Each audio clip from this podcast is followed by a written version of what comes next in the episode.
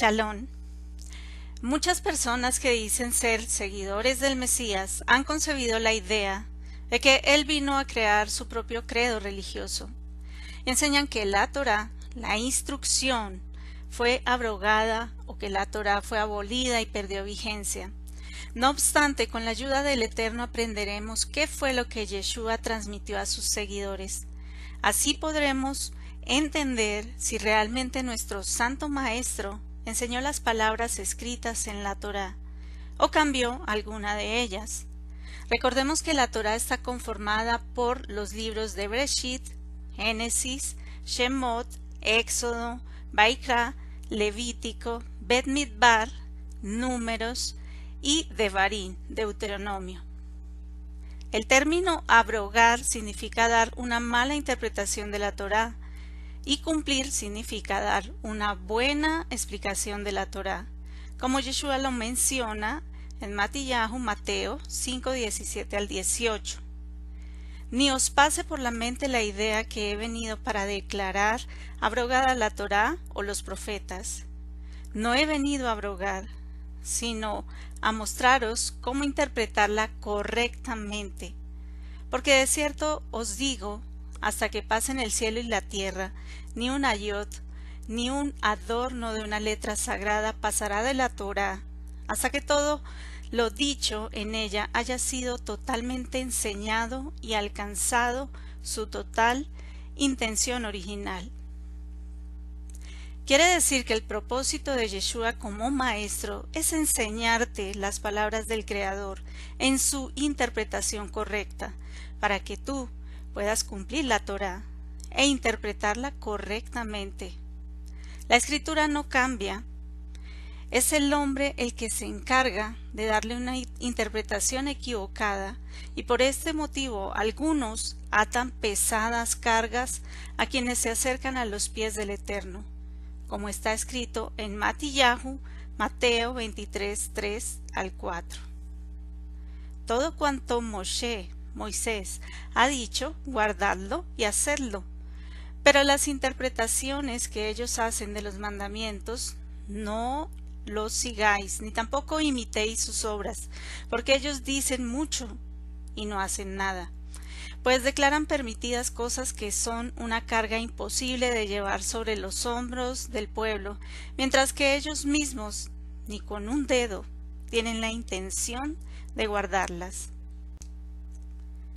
El Eterno desde tiempos antiguos dejó escritas sus palabras y deberían llevar al ser humano a la santidad, como lo menciona segunda de Timoteo 3, 16, 17, que dice, Toda la escritura es inspirada por Elohim y es útil para enseñar, para rebatir el error, para corregir, para instruir en justicia, a fin de que el hombre de Elohim sea perfecto, enteramente equipado para toda obra buena.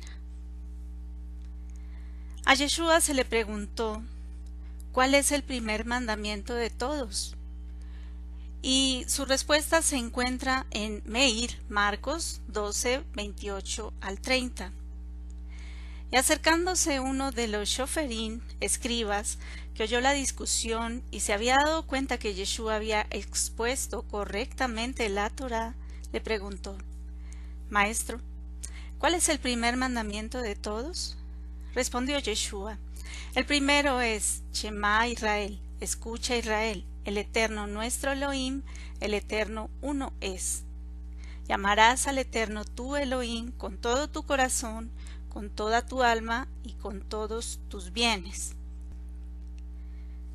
Porque Yeshua sabía que este mandamiento tenía gran importancia. La respuesta es más bien sencilla porque él conocía lo que estaba escrito. Estas mismas palabras se encuentran en la Torá, en el libro de Devarim, Deuteronomio 6, 4 al 5. De hecho, la escritura en los capítulos siguientes nos dice que estas palabras se deben enseñar diligentemente a tus hijos, hablar de ellas cuando te sientes en tu casa, cuando andes por el camino, cuando te acuestes y cuando te levantes. Nos confirma que es un mandamiento muy importante. Yeshua no estaba enseñando algo nuevo, sino la instrucción dada a Moshe. Sigamos leyendo la respuesta de Yeshua a los escribas. Y el segundo mandamiento es amarás a tu prójimo como a ti mismo. Mayor que estos, no hay otro mandamiento. Meir, Marcos 12:31.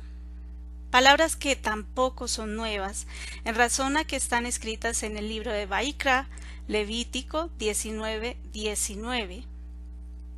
No te vengarás ni guardarás rencor a los hijos de tu pueblo, sino que amarás a tu prójimo como a ti mismo. Yo soy el Eterno. Baikra, Levítico 19:19.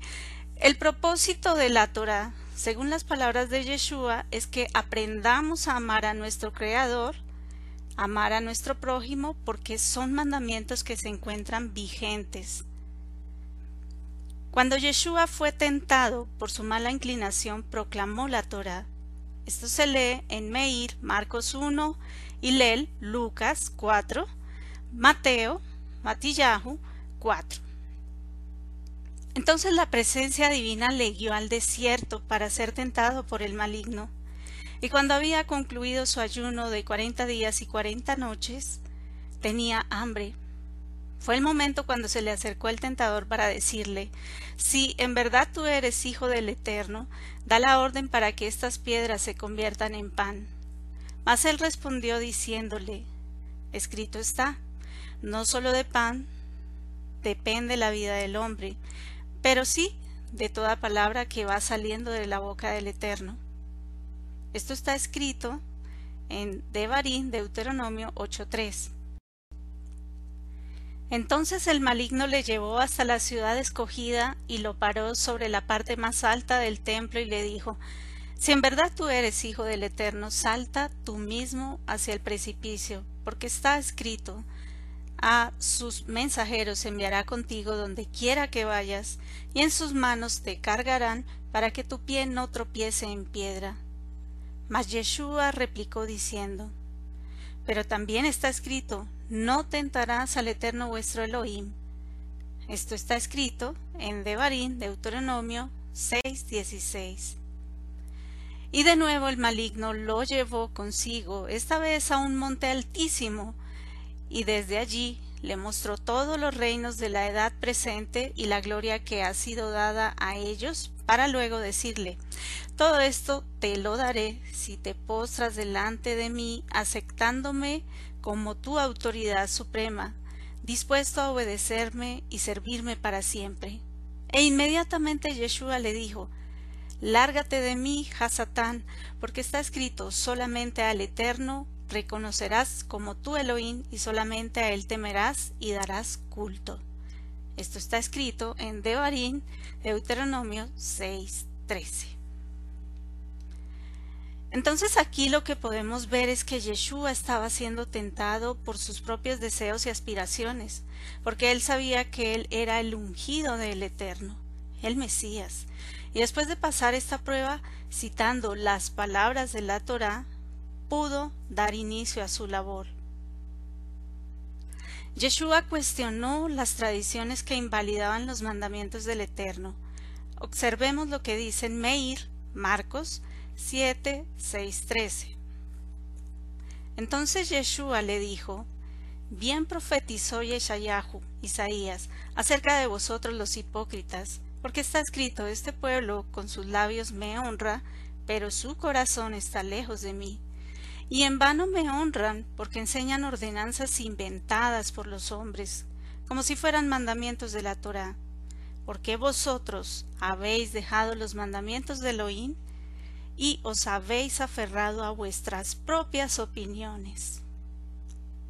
Eso es lo que pasa muy seguido y es lo que está pasando en este momento. Las personas interpretan la Torah como se, se les ocurre, como viene a su mente, o no corroboran realmente las palabras. Por eso, te invito a estudiar la Torá, la Torá del Eterno y la correcta interpretación dada por nuestro Santo Maestro Yeshua. También les decía, bien invalidáis el mandamiento de Elohim para establecer vuestra propia autoridad. Porque Moshe, Moisés, dijo, honra a tu padre y a tu madre. Esto está escrito en Shemot 20:12. Y el que maldice a su padre o a su madre de cierto morirá. Esto está escrito en Vaikra, Levítico 29. Pero vosotros usáis el principio de enseñar que si un hombre dice al padre o a la madre, todo el dinero que pudiese usar para ayudarte lo he prometido como corband, como ofrenda. Ya no le demandáis nada más a favor del padre o de la madre, invalidando la Torah de Elohim, con vuestras propias opiniones que habéis transmitido, y como éstas hacéis muchas otras cosas semejantes. Esto se refiere a ciertas interpretaciones tradicionales que no tenían en cuenta un principio básico, que es que hay mandamientos de mayor peso que otros. En este caso, ellos creían que simplemente entregar una ofrenda era superior que honrar a los padres, cuando es más importante bendecir a los padres supliendo sus necesidades por este motivo, Yeshua les exhorta a no invalidar los mandamientos de la Torá. Ahora analicemos la enseñanza de nuestro Santo Maestro Yeshua que proclamó en el monte que se encuentra en la escritura en Matillahu, Mateo 5. Yeshua, previo a decir que no había venido a abrogar la Torá, sino a enseñar su correcta interpretación, también dice, Por tanto, quien a propósito desobedezca uno de los mandamientos de la Torah que le sea aplicable, aun tratándose de los identificados como pequeños, y cause así que los hombres también los desobedezcan, muy pequeño será llamado en el reino de los cielos. Mas cualquiera que los obedezca y enseñe a los hombres cómo obedecerlos, muy grande será llamado en el reino de los cielos. Pues os digo que si vuestra manera de interpretar y obedecer la Torah no va más allá de la establecida por aquellos shoferín y perushin, escribas y fariseos, para ir y recibir la justicia prometida en la Torah, no entraréis tampoco en el reino de los cielos. Esto está escrito en Matillahu, Mateo 5, 19 al 20. Lo que está enseñando Yeshua es que nuestra justicia debe superar a la de quienes ponen pesadas cargas para el cumplimiento de los mandamientos. Pero más allá de esta enseñanza continúa Yeshua hablando de temas de importancia para nosotros como son el odio, el adulterio, el divorcio, los juramentos, la compensación y el amor verdadero, cada uno en su correcta interpretación. Es decir, que nuestro Santo Maestro enseña que otras connotaciones puede tener el mandamiento sin anularlo o cambiarlo, mencionando las frases oísteis que fue dicho, pero yo os digo. Estas frases se refieren a que ustedes escucharon una interpretación sobre determinado mandamiento de la Torá, pero yo les digo, es decir, yo les indico que su interpretación correcta es entonces leamos. ¿Qué nos dice Yeshua sobre el odio y el asesinato? Esto está escrito en Matillahu, Mateo 5, 21 al 22. Oísteis que fue dicho a nuestros padres, no asesinarás. Es un precepto de la Torah en Shemot, Éxodo 20:13 por lo que ha sido explicado que cualquiera que cometa asesinato automáticamente será traído ante un tribunal de juicio. Pero os digo que esto significa algo más profundo aún, que cualquiera que se llene de ira contra su hermano deberá ser traído a un tribunal de justicia, y cualquiera que lleno de ira avergüence a su hermano públicamente diciéndole Eres un imbécil que no sirve para nada, deberá ser traído a juicio ante el Sanedrín. Y cualquiera que le diga a su hermano estúpido, desgraciado, automáticamente se hace culpable y merece ser echado al basurero de fuego. Lo que expone Yeshua es un mayor entendimiento del mandamiento sin cambiarlo. Quiere decir que no se trata solo de asesinar físicamente a una persona, sino que es algo más profundo y grave, porque yo puedo asesinar a una persona en vida, es decir, asesinarle el alma, insultándola, insultándola y hacer que su vida se convierta en una desgracia. La Torá se guarda controlando nuestras acciones y pensamientos. Yeshua expresa que debemos guardar la Torá evitando el enojo y no avergonzar públicamente a nadie. ¿Cómo puedes conseguir esto? Recordando lo que dijo el proverbista. Hijo mío, no te olvides de mi Torah y tu corazón guarde mis mandamientos. Mishle, Proverbios 3.1. Si tienes la capacidad de controlar tu ira, nunca cometerás un asesinato porque es un mandamiento que se encuentra vigente en la Torá y es un acto que no es agradable delante del Creador. Yeshua está poniendo el enojo y el asesinato a un mismo nivel. Sobre el adulterio. Matillahu Mateo 5, 27 al 28. Oísteis que fue dicho a nuestros padres, no cometerás adulterio. Este precepto está en Shemot, Éxodo 20:14. Pero os digo que debéis entender esto en un nivel más profundo aún. Cualquiera que mira a una mujer y la codicia sexualmente, ya cometió adulterio contra ella en su corazón. Lo que está enseñando Yeshua es que no es solo serle infiel físicamente a la esposa o al esposo, sino también es mirar y codiciar. Por este motivo debemos pedir perdón si hemos incurrido en este pecado. Yeshua expone que el pecado inicia desde el interior del hombre, como está escrito en Matillahu, Mateo 15, 19 al 20. Porque eh, del hará de la mala inclinación, provienen las malas ideas, los asesinatos, los adulterios, las fornicaciones, los robos, los falsos testimonios, la shon arra, o sea, las murmuraciones o falsos testimonios, y estas cosas son las que hacen impuro al hombre.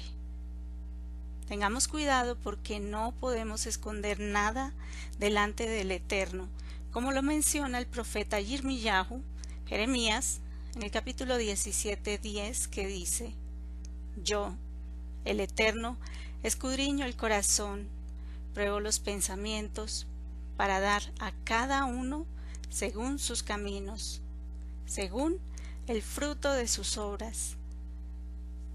Si el Eterno encuentra al escudriñar tu mente que has codiciado una persona que no es tu esposa o tu esposo, te será tomado como adulterio y habrás transgredido la Torah. Sobre el divorcio, está en Matillahu, Mateo 5:31 al 32. Oísteis que fue dicho a nuestros padres, cualquiera que decide romper el vínculo matrimonial con su esposa, porque encontró en ella algo indecente, está obligado a darle un documento de divorcio mas os digo que la intención de este mandamiento es evitar que se rompa el vínculo matrimonial, por lo que, excepto en caso de infidelidad, todo el que eche de su casa a su esposa causará que ella cometa adulterio, y por tanto él será responsable de su pecado. Y el que se case con una mujer echada de su casa, la casa de su marido, en estas condiciones, establece una relación adúltera con ella. Yeshua está explicando que el divorcio no se debe tomar de forma ligera, es decir, no es citar la Torah para separarte, porque encuentres consagrada la carta de divorcio explícitamente en Devarim, Deuteronomio 24, 1 al 4, sino que al interpretar las palabras del Creador, la Torah no está dando vía libre para divorciarse. Por cualquier cosa, Solo por infidelidad puedes hacerlo. No debes tomar una decisión o la decisión de divorciarte por el solo hecho de que no logras convivir con tu esposa o tu esposo, o porque no te agrada estar con él o con ella, o no tienes una buena comunicación, ya que no te es agradable físicamente o cualquier otra situación que sea posible solucionar. La falta de amor y conocimiento de la verdad en las parejas generan divorcios y por este motivo proliferan y abundan las separaciones. Antes de divorciarte, lee la Torah, porque en ella se encuentra la forma de vivir una vida agradable delante de nuestro Creador. Esto es Torah, y Yeshua te da la correcta interpretación. Sobre los juramentos. Matillahu Mateo 5, 33 al 37. También oísteis que fue dicho a nuestros padres, no faltarás a los juramentos que hayas hecho, sino cumplirás al Eterno lo que hayas jurado. Pero yo os digo que la intención de este mandamiento es protegerte de hacer juramentos que luego no puedes cumplir.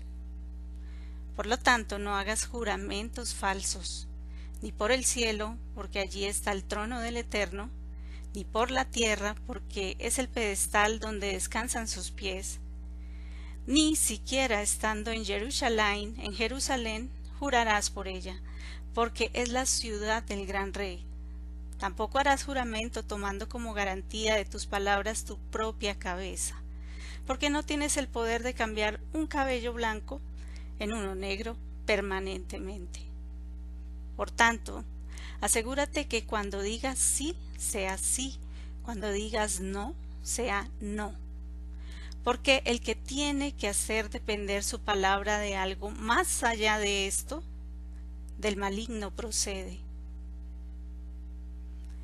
Entonces lo que explica nuestro santo maestro es que la solemnidad del juramento es tal que sólo se puede jurar por el Eterno, como está escrito en el libro de Baikra, Levítico 19:12, y de Barín, Deuteronomio 10:20. Pero si haces un juramento, te expones a profanar el nombre del Eterno, o le haces a él mentiroso. En el evento en que tus palabras no sean ciertas, estarás en gravísimos problemas delante de tu Creador. Por ese motivo Yeshua explica que la intención es protegerte de hacer juramentos que luego no puedas cumplir. Es mejor no jurar, sino cumplir con lo que dices, porque no es necesario hacer depender tus palabras más allá de esto, porque del maligno o del mal procede. O sea que si tú dices que vas a cumplir algo, lo hagas. No necesitas de un juramento. sobre la compensación, que está escrito en Matillahu Mateo 5, 38 al 42. Oísteis que fue dicho ojo por ojo y diente por diente.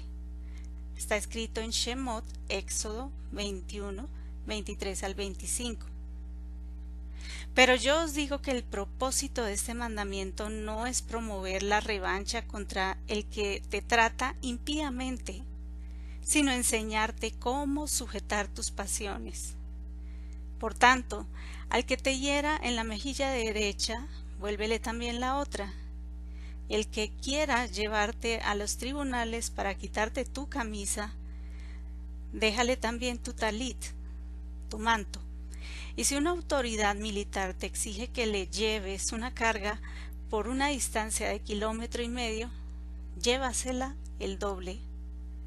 El que te pida, dale. Y al que te solicite un préstamo, no lo envíes con las manos vacías. Esto se refiere a compensar exactamente de la misma forma en que la persona ofendió o lesionó a otra es decir, que tus acciones serán retribuidas de la misma manera en que las cometas. Yeshua enseña que por ese motivo el Eterno quiere instruirte cómo sujetar tus pasiones, porque debes saber que el Eterno es justo y te dará lo que mereces. Esto es Torah. Sobre el amor verdadero, que se encuentra en Matillahu, Mateo 5, 43 al 48. Oísteis que fue dicho, amarás a tu prójimo, precepto de la Torah que se encuentra en Baikra, Levítico 19, 19. Pero odiarás a tu enemigo. En verdad os digo que por el bien de la paz debéis actuar así. Amad a vuestros enemigos, bendecid a los que os maldicen, haced el bien a los que os aborrecen y orad por los que os calumnian y os persiguen para que se arrepientan. Pues haciendo esto llegaráis a ser hijos de vuestro Padre que está en los cielos, que hace salir el sol sobre buenos y malos, y hace caer la lluvia sobre justos e injustos. Porque si amáis solamente a los que os aman, ¿qué recompensa tendréis? ¿No hacen lo mismo los cobradores de impuestos? Nuestro Santo Maestro expone que si yo tengo la integridad para ayudar a alguien que me defraudó, eso sí es grande. Porque ¿qué sacamos con amar a los que nos aman? Si esto sencillamente es una obligación. Entonces esto no tiene sentido. En la Torah no dice que debemos odiar a nuestro enemigo. La Torah enseña sobre los enemigos lo siguiente. Shemot, Éxodo 23, 4 al 5. Si encuentras extraviado un buey de tu enemigo, o su asno, ciertamente se lo devolverás. Si ves caído debajo de su carga el asna de uno de los que te aborrece, no se lo dejarás a él solo, ciertamente lo ayudarás a levantarlo. Nuestro comportamiento es muy importante para el Eterno y el testimonio para las personas que nos aborrecen. Por lo tanto, si tu enemigo tiene hambre, dale de comer pan, y si tiene sed, dale de beber agua. Esto está escrito en Misle, Proverbios 25-21 y en Romanos 12-20.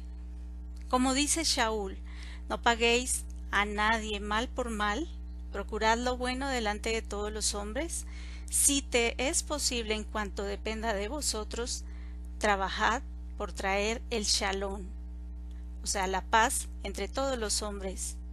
Romanos 12, 17 al 18. Entonces, debemos aprender que Yeshua siempre enseñó la Torah, la instrucción, la palabra del Eterno. Es nuestro maestro por excelencia y nuestro modelo a seguir. La escritura no ha sido abolida porque en sí mismo el creador del universo no cambia, ni sus palabras como lo expresó el profeta Malají, Malaquías en el capítulo 3, 6. Ahora, esto es lo que dice la escritura acerca de lo que es Torah. Pero el que pone su mira en la perfecta Torah la que trae libertad y persevera, no siendo oidor olvidadizo de la Torah, sino hacedor de las misbot. Este será bendecido en todo lo que hace. Jacob, Santiago 1.25. Mi pueblo es destruido por falta de conocimiento. Como tú has desechado el conocimiento, yo también te rechazaré para que no seas mi sacerdote. Como has olvidado la Torah de tu Elohim, yo también me olvidaré de tus hijos. Oseas 4:6 Solamente sé fuerte y muy valiente. Cuídate de cumplir toda la Torah que Moshe, mi siervo, te mandó. No te desvíes de ella ni a derecha ni a izquierda, para que tengas éxito donde quiera que vayas este libro de la Torá no se apartará de tu boca, sino que meditarás en él día y noche, para que cuides de hacer todo lo que en él está escrito, porque entonces harás prosperar tu camino y tendrás éxito. Yehoshua, Josué 178. Esto es Torah. Shabbat Shalom.